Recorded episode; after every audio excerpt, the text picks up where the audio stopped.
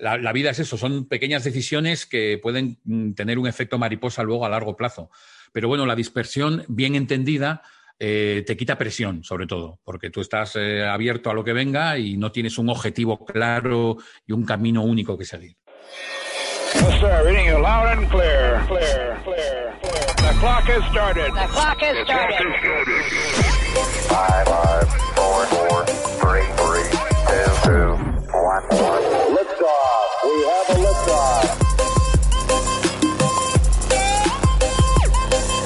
Bienvenidas, bienvenidos a Historias que Marcan. En este episodio me acompaña Pepe Colubi, él es escritor, cómico, periodista y parte del trío Ilustres Ignorantes. Algunas personas quizás solo lo ubiquen en su perfil de humorista y por el personaje que construyó en el programa de televisión Ilustres Ignorantes, pero hay mucho más detrás de Pepe. Él es una persona muy interesante, con mucho recorrido y facetas, de las que hablamos hoy y descubrimos en este episodio número 33 de Historias que Marcan. Ahí vamos. Lo primero, agradecerte un montón que hayas aceptado mi invitación y, que participes en el podcast. Es, me hace mucha ilusión poder hablar contigo. Encantado, encantado, de verdad. Te lo, te lo agradezco. Gracias a ti por la invitación. No, no, faltaría más. Em, lo que vi ahora últimamente que estabas un poco inmerso, ligado con la, con la promoción de, tu último libro, Dispersión. Es así, ¿no? Sí, bueno, hace, ahora se cumplen hoy, si no me equivoco, dos meses desde que salió. Entonces, claro, ha sido, ahora ya un poco más calmado, pero ha sido, la promo ha sido intensísima. Y encantado, claro, por supuesto. Sí, te vi hace un par de días que estabas con La Llama, que... Sí, eh, presentándolo allí en La Llama. Fue muy bien. Fue bien, ¿no? Sí, sí, sí. Bueno, para arrancar varios puntos, porque creo que mucha gente te ubica más por, tu faceta cómica y no, te tiene como, escritor o en la escritura, tanto de tus novelas como en medios que, has participado mucho. ¿Tú con qué, arrancaste eh, eh, como, escritor? Pues eh, sí, la verdad que llevo varios libros. el, primero fue en el año 97. Era un ensayo sobre, en realidad, sobre música rock a través de las tribus urbanas. Se llamaba El ritmo de las tribus y eso, recorría hasta 16 tribus había clasificado y un poco pues la música que escuchaban las tribus, la manera de vestir, la manera de drogarse, las películas, pero sobre todo era una excusa para hablar de música todo el rato. Y luego en el 99 saqué La tele que me parió, que fue un libro que me cambió la vida totalmente, porque me convirtió de la noche a la mañana en crítico de, tele. Yo ya lo era, pero no lo, no lo tenía tan claro, no lo sabía, de, por lo menos de manera mm, laboral no lo había ejercido. Entonces, ese libro me cambió la vida totalmente. Luego ya vinieron, pues, por ejemplo, un ensayo también light pop sobre el mundo del corazón de la prensa rosa, que se llama Planeta Rosa.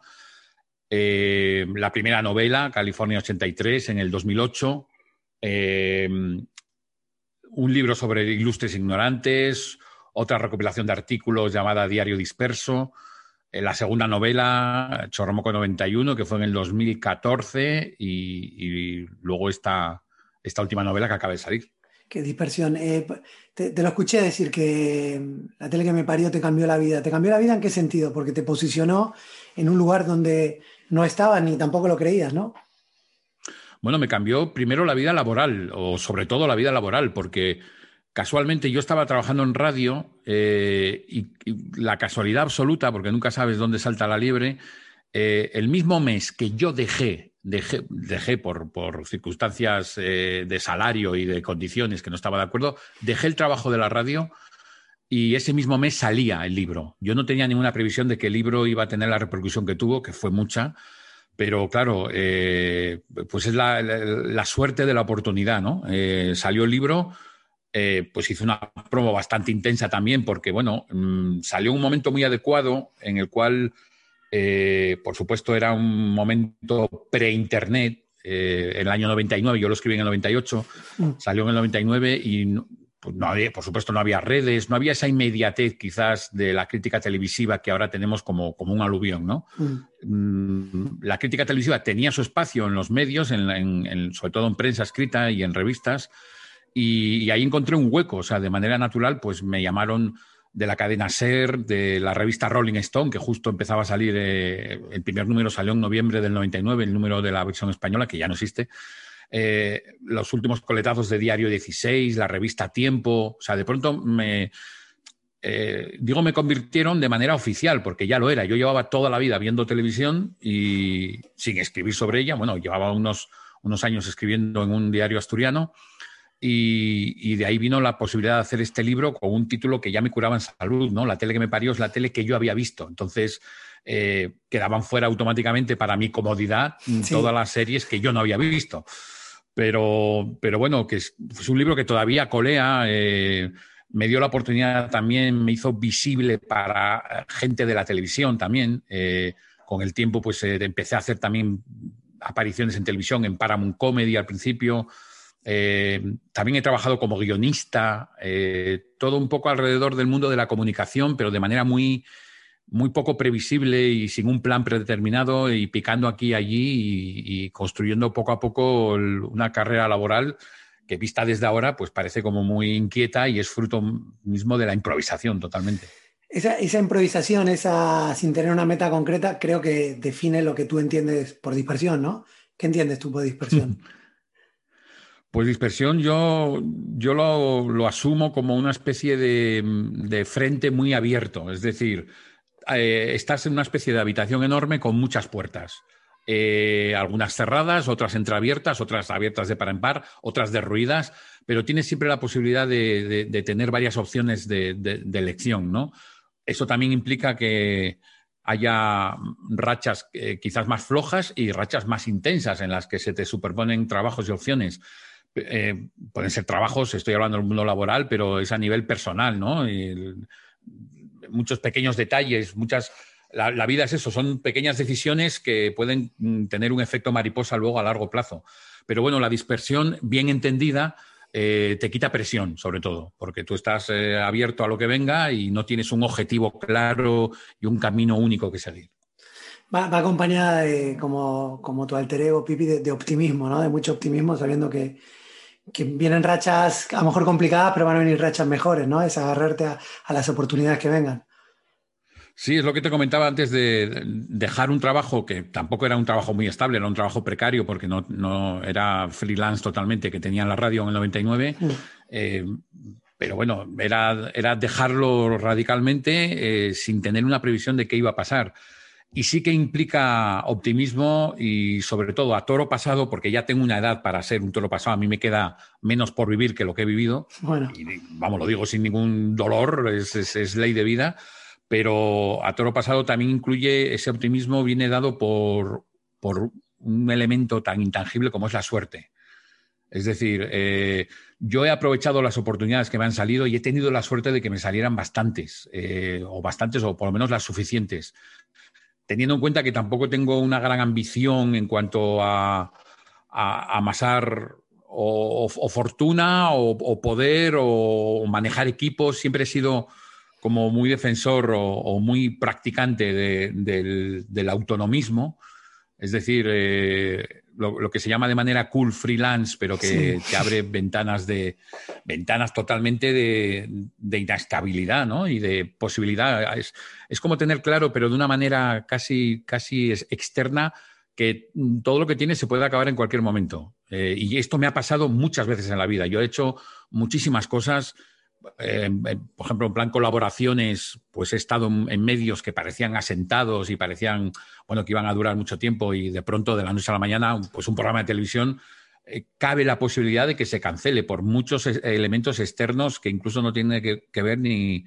ni, siquiera con la audiencia o la repercusión que está teniendo, ¿no? Hay programas muy establecidos que de pronto cumple un ciclo y, se va colaboraciones en revistas, por ejemplo, en publicaciones, ni te cuento, ¿no? Todo, todo ha sido muy cambiante pero mm, yo creo que si algo he hecho, a veces lo he usado en, negociaciones de trabajo, fíjate, con la frase que parece una frase hecha de, de, motivado extra, que es, yo no sé hacer una cosa a medias. Y la tengo dicho, pero con toda la fe en, lo que digo y toda la defensa posible, porque eh, no sé escaquearme de mi propio trabajo. O sea, si, si digo que sí a un trabajo, eh, me doy, me, entrego a él haciéndolo lo mejor que pueda hacerlo, no solo para cumplir. Y yo creo que esa es una de las claves para que la gente sepa que, tienes responsabilidad. Bueno, se nota, se nota, por ejemplo, en, tu programa, en tu podcast de Bucket, eh, no solo pinchas, se ve que hay, que hay, bastante curro atrás, o sea, tampoco se repiten mucho los temas, bueno, el inicio, con el que arranca sí, ¿no? Pero se ve que hay trabajo de documentación y que quieres aportar algo eh, en tu programa. Y es así con, con, la novela, también te escuché decir que te has documentado hasta en, para hacer, eh, Pipi estaba en una boda y creo que era Pipi, ¿no? Que estaba en una boda y empezaste a ver temas de las orquestas de, de boda, entonces eso se, nota, se nota y siempre lo tuviste, ¿no? Pues te agradezco y me gustaría que, salieras con un altavoz a la calle a decir lo que hay mucho curro detrás de The Bucket, porque, bueno, lo, digo con orgullo, sí que es verdad, y además eh, sí que intento no repetir las canciones. Yo tengo como muy presente, eh, hay un arco de artistas, digamos, sí que repito intérpretes y, bandas, por supuesto, pero me cuesta mucho repetir una canción. Eh, que no, que no pasaría nada, por supuesto, ¿no? Alguna, alguna sonó alguna vez por, por, por motivos, qué sé yo, pues cuando falleció Hugh Roy, ¿no? Por ejemplo, con motivo así mm. importante. Pero sí que eh, en el caso de The Bucket, eh, me está, eh, soy el, que más está aprendiendo con esa experiencia. Mm, incluso si hay gente oyéndolo, pues el, que, el que más aprende soy yo, porque estoy como poniendo orden en una especie de caos que yo tengo acumulado de canciones de reggae que siempre me ha gustado mucho, como tantos otros tipos de música, ¿eh? pero el reggae especialmente.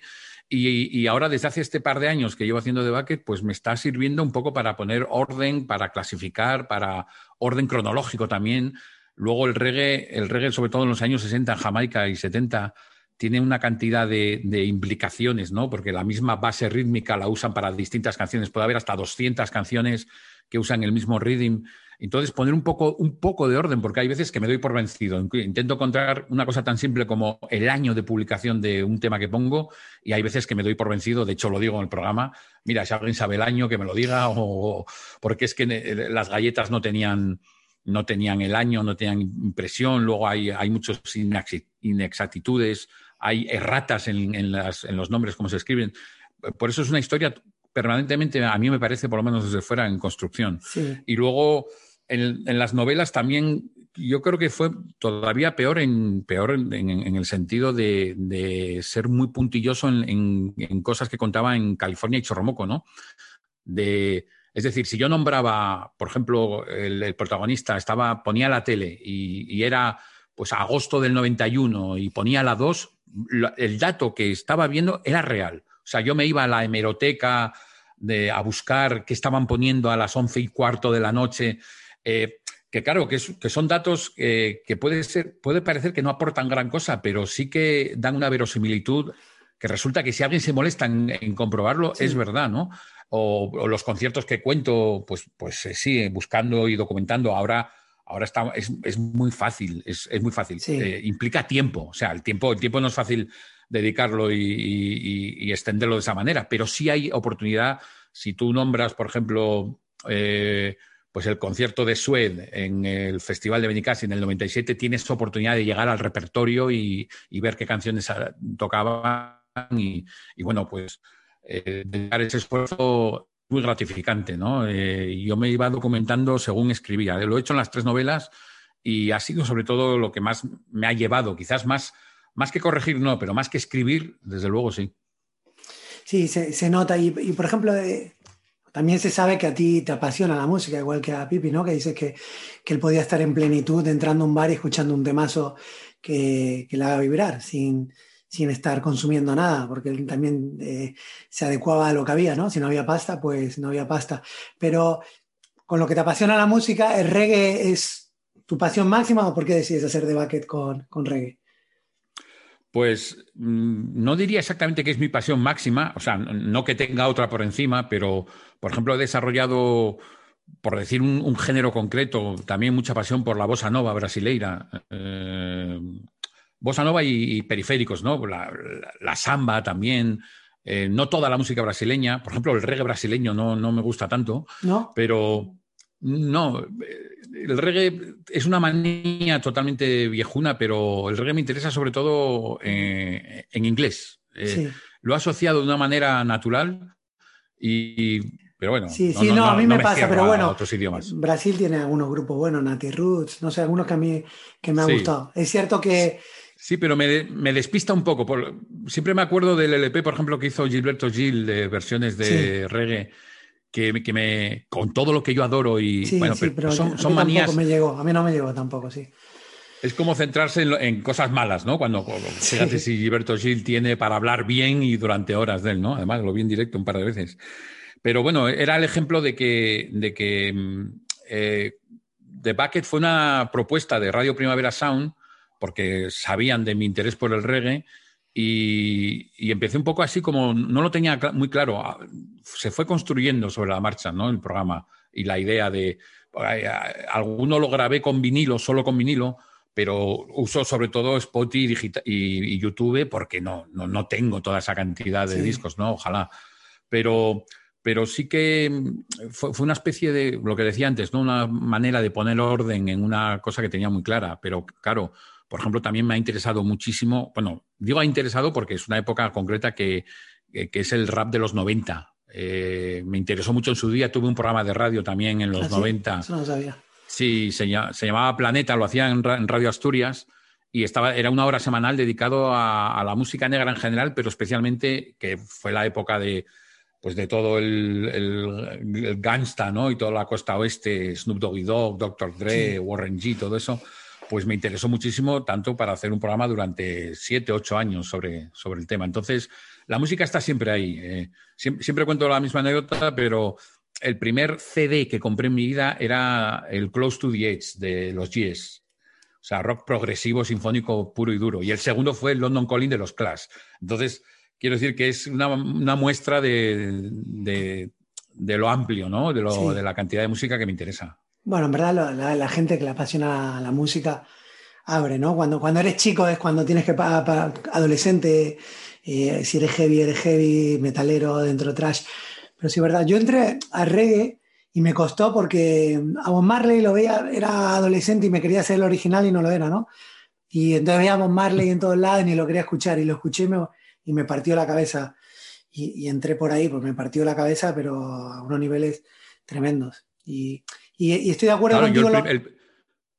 No, perdona. estoy de acuerdo contigo con, eh, un reggae de habla más inglesa, pero luego otro grupo de reggae que me llegó mucho fue Tiken Jaffa Bueno, es él, lo, tiene, ¿no? Que cantan casi todo en francés. Costa, de, Marfil. Pero sí fue otro grupo que, no como Marley, pero fue de los que, de los que más llegó. Luego, entre medio, he disfrutado mucho con todo lo que pones tú también, ¿no? los clásicos. Hombre, yo, empecé de manera natural, claro, viviendo en Asturias, en Oviedo, tampoco había mucha oportunidad ni de, ni de siquiera ver conciertos. Y yo empecé con Bob Marley. De hecho, el primer LP que compré en mi vida en formato cassette fue el, live de Bob Marley. Y, lo poco que se publicaba en España. De hecho, yo durante unos años eh, traje grupos de reggae de Londres a tocar a España ¿Ah, como promotor. Y, sí, bueno, pero fíjate, la, motivación, el primer concierto fue en el año 88, que traje a una cantante, Lorna G, con, su banda, y la motivación exclusiva era poder ver reggae en directo. O sea, yo era ver el concierto en directo. De nuevo, la oportunidad, la, la casualidad absoluta de que eh, conocí a una gente en Londres eh, primero me mandaron discos eh, para intentar distribuir a Lorna G, hasta que una amiga eh, Rasta de Londres dijo, ¿y, por qué, y por no, no, la llevas a tocar? Entonces hablé directamente con el ayuntamiento de Gijón, o sea, pero de manera totalmente amateur, y, y organicé ese primer concierto, luego organicé como cuatro o cinco más, y fue, fue, una experiencia, bueno, demoledora porque era muchísima responsabilidad, ¿no? Al final, o sea, yo eh, organizaba conciertos en fiestas patronales en, Valladolid, en Logroño, en Oviedo también, pero, pero claro, yo para el grupo era el, el, promotor y, y, para los eh, que contrataban era el manager de la banda. Entonces, era, eh, se me venía el mundo encima porque era muchísimo curro. Eh, por supuesto, vuelvo a esa cosa tan viejuna de recordar que no había redes ni internet, que era todo telefónico y correo postal, pero fue una experiencia brutal y la primera motivación de todas que tuve fue poder ver en directo ese sonido reggae que tanto me atraía. Qué bueno. Hablabas de, los golpes de suerte en tu vida. Y hay veces que, uno tiene talento, que, es muy bueno en lo suyo, pero a veces no, no encuentra ni su lugar ni su oportunidad y, a ti te ha llegado, yo creo que, que el caramelo, bueno, por lo menos el que te posicionó en gente de, mi edad, creo que te hemos visto más, eh, fue obviamente Ilustres Ignorantes, eh, un caramelo que se dieron muchas cosas, ¿no? Y creo que, que lo estás disfrutando. Totalmente. A mí me llegó con 40 añazos lo de Ilustres y, fíjate, ya, ya simplemente que me llamaran, ya, de hecho, hubo una, hubo un piloto en el que yo era presentador. Eh, llegamos a grabarlo. Eh, se, grabaron tres pilotos. Afortunadamente pillaron a Javier Coronas como conductor, porque, porque no, podía haber mejor opción. Pero el, primer golpe de suerte es que eh, la decisión de que yo me quedara de colaborador fijo, ¿no? Y eso, eso, bueno, en un programa que al principio era mensual, era un programa al mes. En la primera temporada de Ilustre son nueve programas. Es decir, era el típico producto de Canal Plus en el cual no había un plan premeditado para que durara años, ni mucho menos, ¿no? Con el tiempo pasó a ser eh, quincenal, eh, con el tiempo también pasó a grabarse en la sala Galileo, que yo creo que fue un punto de inflexión, lo de tener el público ahí en directo, eh, público que, iba a vernos en vez del el público de agencia que había en las primeras temporadas. Y luego, pues la llegada de Movistar, la consolidación como programa semanal y la buena salud y encima haber sobrevivido o estar sobreviviendo a una pandemia, ¿no? Que también motivó algún cambio. Por ejemplo, estar grabando ahora, primero grabamos en casa durante unos meses, cada uno desde casa, online, y ahora está grabando en todos eh, impensable, pero también nos hemos adaptado y por supuesto que lo estoy disfrutando. Y claro, de nuevo vuelvo a la expresión de a toro pasado. O sea, un programa que lleva 13 años de televisión es imposible preverlo. O sea, eso no, es, un milagro, es un milagro de, la tele, en este caso de pago, y disfrutándolo a tope, claro, y dándolo gracias a Manitú, o no sé muy bien a quién, a, qué, a, qué, artificio del destino y de, las casualidades y del efecto dominó que, hizo que, que, alguien pensara en mí en su día en Canal Plus para, para esta aventura y ahí siga, ¿no? Aparte es un programa fresco, ¿no? No está cero guion, tenéis. El guion exactamente eh, son dos preguntas. Dos preguntas que eh, nos, sabemos el enunciado, pero no sabemos en ningún momento, nadie nos indica ningún desarrollo o respuesta. No sabemos qué va a decir cada una de las otras personas en la mesa. Yo no sé qué va a decir cansado, por dónde va a tirar. Eh, las otras preguntas ni las sabemos. la que es la picadita que llama Coronas y el test final es a puro huevo y sobre todo la interacción que se crea, ¿no? Eh, yo creo que, siempre lo digo, uno de los secretos de la longevidad, porque una cosa es que, que, alguien confíe en ti, pero luego hay una mecánica interna que tiene que mm. estar muy engrasada. Y yo creo que uno de los grandes aciertos y secretos de Ilustres es que no hay ensayo.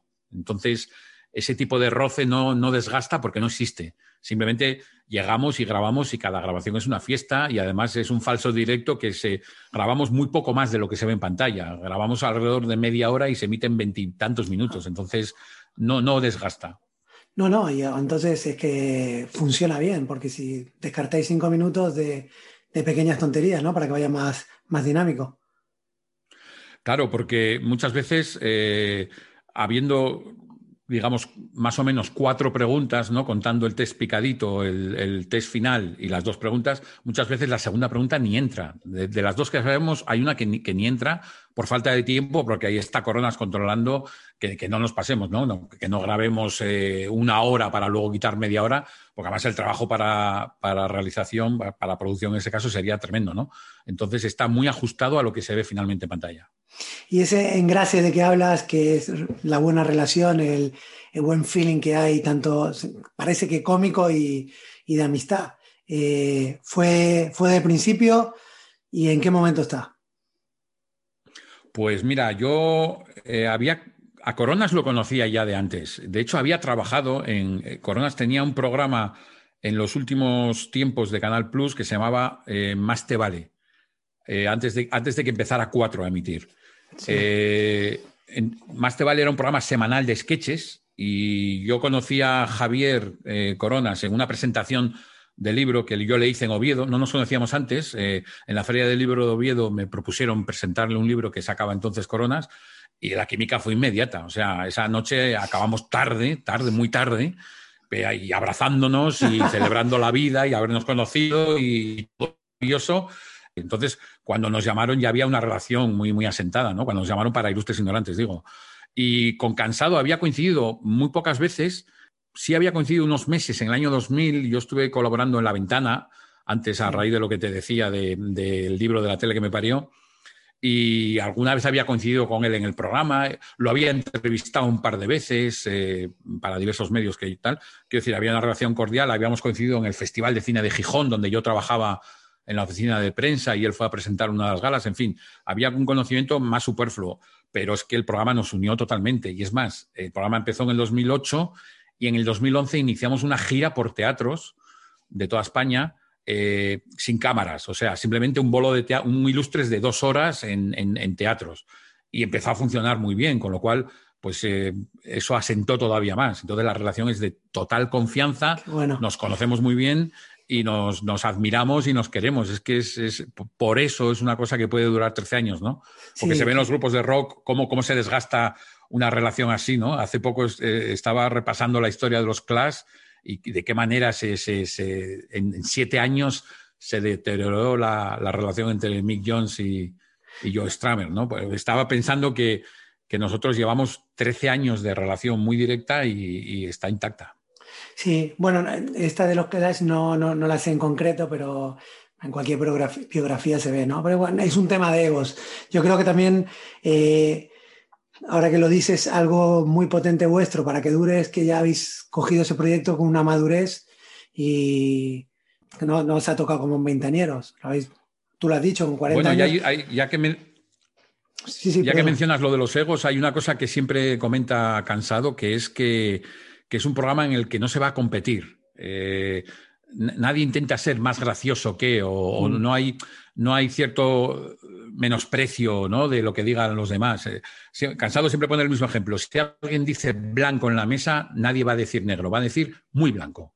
Entonces, eh, incluso con los dos invitados que vienen en cada mesa, eh, pues la relación es de apoyo y de, y de fiesta. Entonces, ahí el, el, hombre, y hay una cosa muy importante, y esto lo, lo, noto yo especialmente, o lo hablo desde mi punto de vista.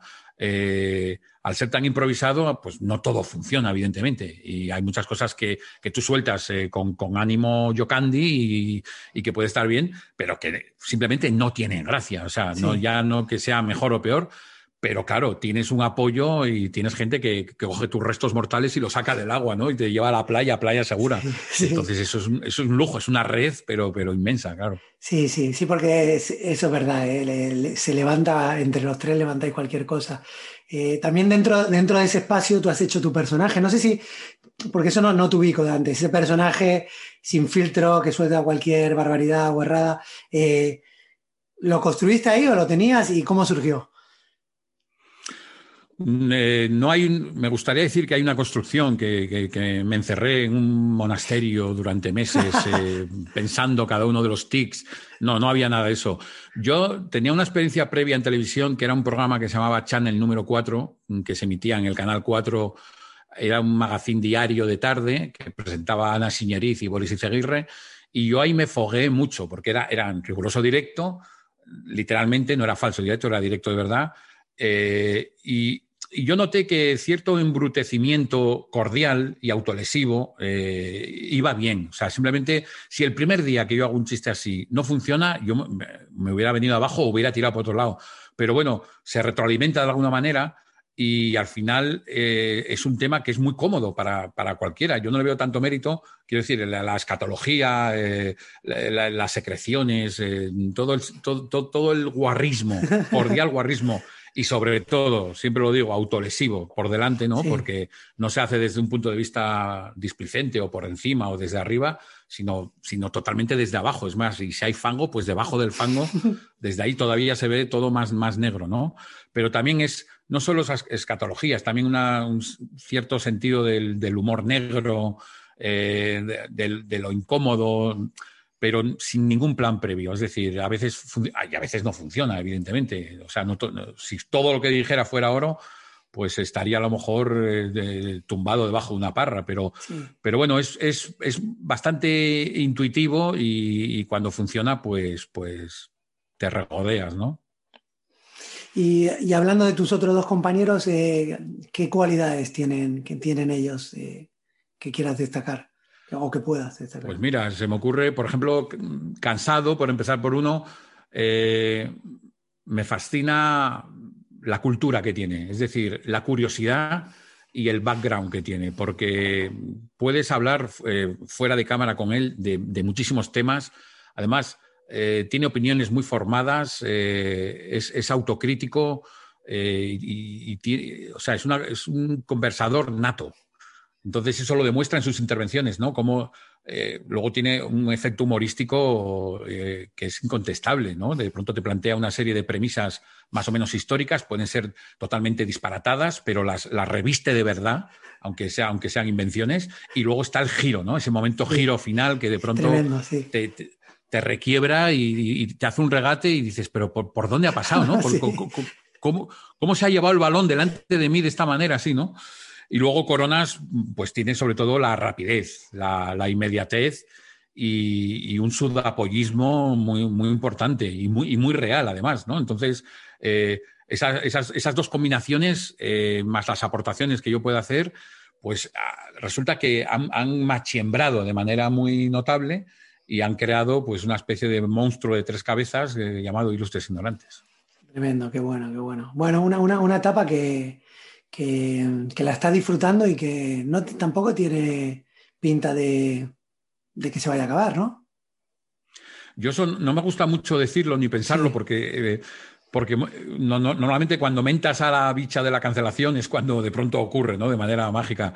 Es decir, eh, de manera muy legítima, eh, cualquier día puede llegar un programador que diga, bueno, pero bueno, ya está, ha cumplido un ciclo. Es que ya no, hace falta ni, explicarlo ni, razonarlo, ¿no? Eh, programas más altos han caído, ¿no? Me acuerdo ahora del Caiga quien caiga, que en pleno exitazo, pues por una decisión empresarial más o menos explicada con el tiempo, pues se lo cargaron así de la noche a la mañana. Pero, claro, por un lado tenemos la ventaja de estar en una televisión de pago, eh, es decir, con una audiencia muy concreta que, le interesa ese tipo de producto. Eh, y no se somete tanto a las, a las leyes del, del, ser y de, y de, la audiencia exacta que puedan hacer, ¿no? Y, además es un programa barato, o sea, sí, eh, producción de Movistar, audiovisual, exactamente, producción de Movistar que, que, además, bueno, además tenemos un método de grabación muy que se optimiza mucho los, los recursos porque eh, en dos días, mira, por ejemplo, esta, esta semana que viene, el lunes y martes, grabamos cuatro programas. Es decir, dos cada día y ya tenemos un mes hecho. Entonces, es un programa muy práctico que resulta que tiene unos buenos resultados dentro de la audiencia de cero. Y, claro, me apetece decir eh, que, bueno, ya lo he dicho en alguna ocasión, a mí me gustaría jubilar, o sea, no, más allá de la jubilación, o sea, hacer el programa eh, se hace falta con una sonda y con, y con pañales empapadores, lo que haga falta. Pero, pero me gustaría pensar en esa idea, pero bueno, nunca bueno, hay que aceptar o asimilar que cualquier día se puede acabar. Lo que sí es cierto es, bueno, comparado con Caiga en Caiga, aparte que Caiga quien caiga, está en Telecinco, toma, tocaba temas políticos, sería caro porque era de Pergolini, mm. que lo hizo en Argentina y lo habrá vendido. El vuestro, mm, hay feeling, eh, lo levantáis, creo que está generando una tribu muy buena. Y en el peor de los casos, eso a lo mejor no me lo puedes contestar, pero porque no, no queda bien, pero que si no funciona Ilustre Ignorante, le pones eh, Ilustres Pardillos en vuestro salón de YouTube y lo podéis hacer. O sea, eh, han cambiado las cosas y vuestro posicionamiento está. El querer, vuestro producto está ahí. Hoy es de Movistar. Sí, sí, hay una imagen de marca y claro, si por lo que fuera, imagínate que que Movistar eh, cierra el chiringuito, ya no a nosotros, que cierra cero y, pone pues una oficina de seguros, por ejemplo. Mm. Pues sí, habría esa posibilidad. Lo que pasa es que a, priori nosotros no, la planteamos porque somos muy vagos. O sea, eso, eh, crear una infraestructura, eh, tampoco suena tan, tan demente, ¿no? De hecho, la prueba piloto que hicimos grabando en confinamiento desde casa, pues salió eh, sorprendentemente bien. Digo sorprendentemente porque estábamos muy acostumbrados a la interacción con el público y resulta que hubo mucha gente, eh, claro, que siempre te sorprende por dónde puede salir el público, ¿no? Pero mucha gente encantada de ver nuestros cuatro caretos a la vez, mientras uno hablaba, ver las reacciones en directo de, los otros tres. O sea, una cosa tan que, a, mí no se me había ocurrido jamás, ¿no? Y resulta que había, pues, un, un interés por parte de mucha audiencia de una especie de comodidad eh, cuando, claro, eh, nosotros estamos muy acostumbrados a la interacción en directo que te dan las risas del público. O sea, que es una especie de interrupción muy agradecida y que tira mucho de, ti, ¿no? Y no, tener esa, esa, risa, esa carcajada que subraya. Ese feedback. Eh, ese feedback total que, tira de ti y que muchas veces te, levantan volandas, podía a priori resultar extraño. Extraño resultó, pero resulta que nos adaptamos, aunque está claro que yo espero algún día poder volver eh, incluso aunque, aunque sea con aforo, ¿no? Pero volver a público en directo, que es muy agradecido esa, esa risa en directo. Eh, Pepe, la figura, o sea, tu figura, el humor lo tienes, pero escuché que, la figura de tu madre era importante en tu vida, pero también tenía ese humor, ¿no? Que era fanática de, de Muchachada Nui, y de hecho tenéis una anécdota familiar importante, ¿no? Cuando os despedisteis de ella. Sí, sí. Eh, yo, cada emisión de Muchacha Nui, al acabar, yo llamaba a mi madre y teníamos una especie de pequeño eh, teleforum sobre el capítulo comentando. Sí, sí, sí. Era en cuanto acababa el capítulo, yo la llamaba. Podrías haber hecho ahora, hoy sería youtuber los dos, ¿no? De comentando la review de. Ostras, pues mira, totalmente, hubiera sido una buena idea, ¿no? Eh, señora mayor comentando el Juto Mojamuto. O, el Gañán o tal. Sí, sí, sí pues hubiera, hubiera funcionado, ¿eh? porque tenía, tenía la gracia. De hecho, mm, dos de mis libros en Oviedo me los presentó mi madre. Eh, y además con, gran éxito de público y crítica, porque, porque era el cachondeo total. ¿no? en una de las presentaciones, bueno, habíamos preparado un poco el texto antes y ella afirmaba que en realidad los, mis libros los escribía ella. Que cuando yo me acostaba por la noche, ella se ponía ciega de orujo y escribía eh, en plan eh, Kerouac, así a lo loco, todos mis libros. Y no solo mis libros, los de mis amigos también, escritores que estaban presentes en la presentación, también los escribía ella.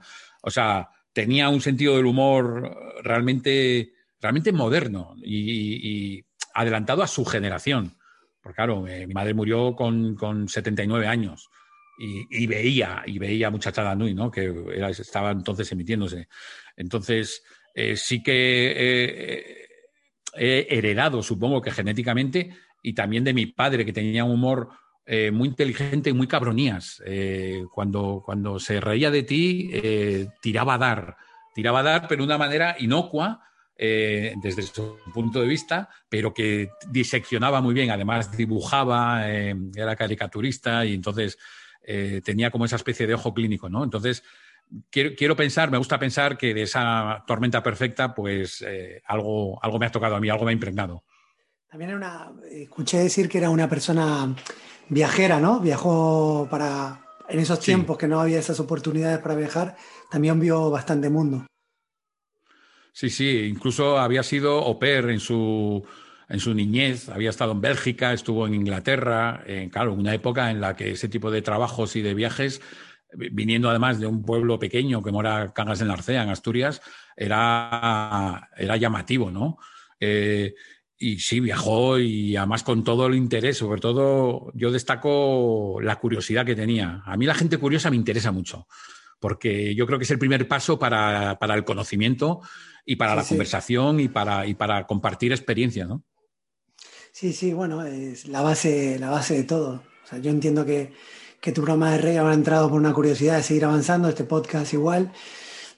Y así es. Em, Pepe, tampoco te quiero, te quiero robar más tiempo, pero para hablar un poco de, tu libro de, dispersión, es la trilogía, pero se puede, se puede entrar a dispersión sin haber pasado por California y Chorromoco, ¿no? Se puede porque además eh, las historias mencionadas que más o menos han tenido vigencia en Chormoco y California, en dispersión se, mencionan y se, explican de alguna manera. Es decir, yo recomiendo si alguien empieza por dispersión y le interesa mucho, se puede tomar como flashbacks, eh, vamos, sin, ningún problema, tanto Chorromoco como California, además en el orden que quieran, porque en realidad eh, California ocupa la vida del instituto, eh, chorromoco la de la universidad y dispersión la de la vida laboral. Entonces se puede empezar por cualquier lado o, simplemente leer uno de ellos solo. Pero eh, claro, hay una cronología muy, centrada en, California, está centrada en el año 83-84. Ese curso académico son 10 meses. Eh, Chorromoco son los tres años últimos de la facultad. Y, en dispersión se recorre pues la década de los 90 en el sentido laboral de Pipi, ¿no? Como se, un poco como alter ego mío, buscándose la vida con curros precarios y sobre todo trabajando para vivir y vivir lo mejor posible. En su caso, sobre todo a través de las juergas y de la música en directo y de, de pasarlo bien y, no, no, vivir para trabajar, que es un poco el manual de instrucciones que nos dan. Bueno, eh, en tu vida real tú tuviste una vez un trabajo importante económicamente en una oficina serio, creo que en Madrid, si no me equivoco. Y fue tu madre, ¿no? La que dijo, la que te quitó presión y, supongo, sin, saber la historia del todo, pero poniéndome en los pies, porque mi, padre me pasó, me pasó una vez cuando algo que no era fue, no es tan importante para ti, o conociéndote te quitó presión. Sí, sí, lo hizo de una manera eh, muy tangencial, pero, pero muy sabia. El, el, trabajo incluía irme a vivir a Madrid desde Oviedo. Y era un trabajo bien pagado, con mucha responsabilidad, con despacho propio. Claro, a mí me sonaba todo a, marcianísimo, ¿no? Me seguiría sonando ahora. Y mi madre dijo, eh, era la época de primavera, abril, mayo, dijo, tú si vas ahora a Madrid te mueres de calor. Y claro, yo en ese momento dije, pensé, bueno, qué, qué valor a tener en cuenta más, más minúsculo, ¿no? Pero realmente sí me di cuenta que me estaba quitando presión, como, como que no tenía tanta importancia, aunque fuera solo por el calor que iba a hacer en Madrid, eh, rechazar un trabajo que parecía tan importante, ¿no? Y lo rechacé sin ningún tipo de, remordimiento y, mira, pues al final resulta que tenía razón, ¿no? Que, que, me iría bien por otro camino. Así es. Bueno, Pepe, eh, sé que, te, que te tenías que ir. Si alguien te quiere te quiere encontrar, te quiere buscar, ¿cómo, cómo lo puedo hacer? Hombre, lo más fácil es eh, Twitter, Instagram, que sobre todo Twitter. Es arroba Pepe Golubi y, ahí estoy, estoy bastante activo. Eh, no tanto encima, no lo llevo, sí, sí tengo smartphone, pero no, no, lo consulto tanto como cuando estoy en el ordenador, que me gusta, y además como paso muchas horas en el ordenador, pues estoy, estoy atento a las repercusiones por ahí. Fenómeno. Bueno, pues eh, suelo pedir para finalizar que me recomienden un libro, un documental que, últimamente le, haya marcado, que es el que regale, que le guste. ¿Se te ocurre algo? Pues mira, eh, casualmente, hablando de los Clash, como estaba revisando para, para, una entrevista temas de los Clash, voy a recomendar el documental que hizo hace muchos años Don Letts eh, sobre los Clash, la historia de los Clash. Westway to the World se llama. Y eh, especialmente la parte de Joe Stramer, porque son entrevistas con los miembros originales, y la entrevista con Joe Stramer me parece, me parece inspiradísima y, muy interesante. Bueno. Y un libro, pues mira, yo estoy leyendo ahora mismo el Rubicón de Tom Holland sobre eh, auge y caída de la República Romana, ¿no? sobre todo César cruzando el Rubicón. Y lo estoy leyendo ahora y, y lo recomiendo vivamente como historia casi novelada, ¿no? Fenómeno. Bueno, lo, apunto, lo apuntamos y no me queda nada más que darte las gracias. Eh, muy buena la charla y bueno, yo a seguir disfrutando de, lo que estáis haciendo. Interesantísima charla, Andrés, te lo digo en serio, o sea que te, lo agradezco yo. Siempre se agradece una buena charla. Bueno, una persona crítica como tú que tiene buen ojo, pues me, lo, tomo, me lo tomo muy bien, te lo agradezco mucho y sí es cierto que, que antes de conocerte, Pepe, proyectas una imagen tuya y cuando vas entrando en tu mundo, eh, sorprende, ¿no? Todo lo, que hay detrás. Supongo, por eso te pregunté lo de, lo de cansado y coronas, porque se ven personas también que, tienen mucho, un, universo importante dentro. Sí, sí, no, estoy de acuerdo y además eh, somos gente que hemos hecho muchísimas cosas. Eh, entonces hay como mucha experiencia. Siempre no hay silencios incómodos. Claro, entre amigos no tiene, bueno, podría haberlos, ¿no? Pero en, nuestro caso es, es, es, que nos quitamos la, la, palabra porque, porque cada vez que nos vemos es, es una fiesta, literalmente. Claro, nos vemos eh, mínimo una vez al mes ahora en pandemia. Pero, pero también eh, lo de la gira en, nuestro caso unió mucho, ¿no? Lo de, lo de viajar juntos, lo de eh, cenar después del bolo, estar pendientes uno del otro. Y, y sí que te agradezco que hayas visto ese otro mundo, eh, en mi caso, porque, claro, Ilustres, eh, hace tiempo me acuerdo que en la, en, la, en la, Wikipedia ponía activo desde el 2008, en mi caso. como si los primeros 40 años de mi vida hubiera estado tumbado a Bartola. Pero claro, eh, yo he hecho muchísimas cosas de eso, de, sobre todo el mundo de la comunicación y sobre todo he escrito, he escrito, o sea, yo ya he escrito casi todo lo que tenía que escribir, ¿no? Mantengo, mantengo así una relación con Cinemanía, que escribo un artículo cada mes y llevo ya desde el 2006 y, es, es, muy gratificante porque es como una especie de nexo con la, cada, cada primero de mes escribo el artículo y un nexo con la escritura que me, que me viene muy bien porque hay paso periodos que, que, no escribo nada más que el artículo de Cinemanía. Entonces, son como muchas cosas, muchos ítems, muchos inputs que, se agradecen. Bueno, y que te, que te, nutren mucho, ¿no? Porque, o sea, que tú escribas un artículo en Cinemanía supone que, que te has parado a estudiar eh, sobre ese artículo concreto. Con los discos igual, con... Bueno, en caso de Ilustre Ignorante supongo que será... De Bucket sí, hombre, de Bucket se nota, se nota un huevo, pero en Ilustre Ignorante ahí se nota la frescura. Yo creo que la frescura es lo que levanta el programa. Estoy de acuerdo, estoy de acuerdo y que dure, y que dure. Y que dure. Pues nada, ahora sí que, que sí te, te, lo agradezco un montón, Pepe. Un placer pues, tener la oportunidad de hablar contigo. Un abrazo grande y, valoro tu tiempo estar aquí. Muchísimas gracias. Un abrazo.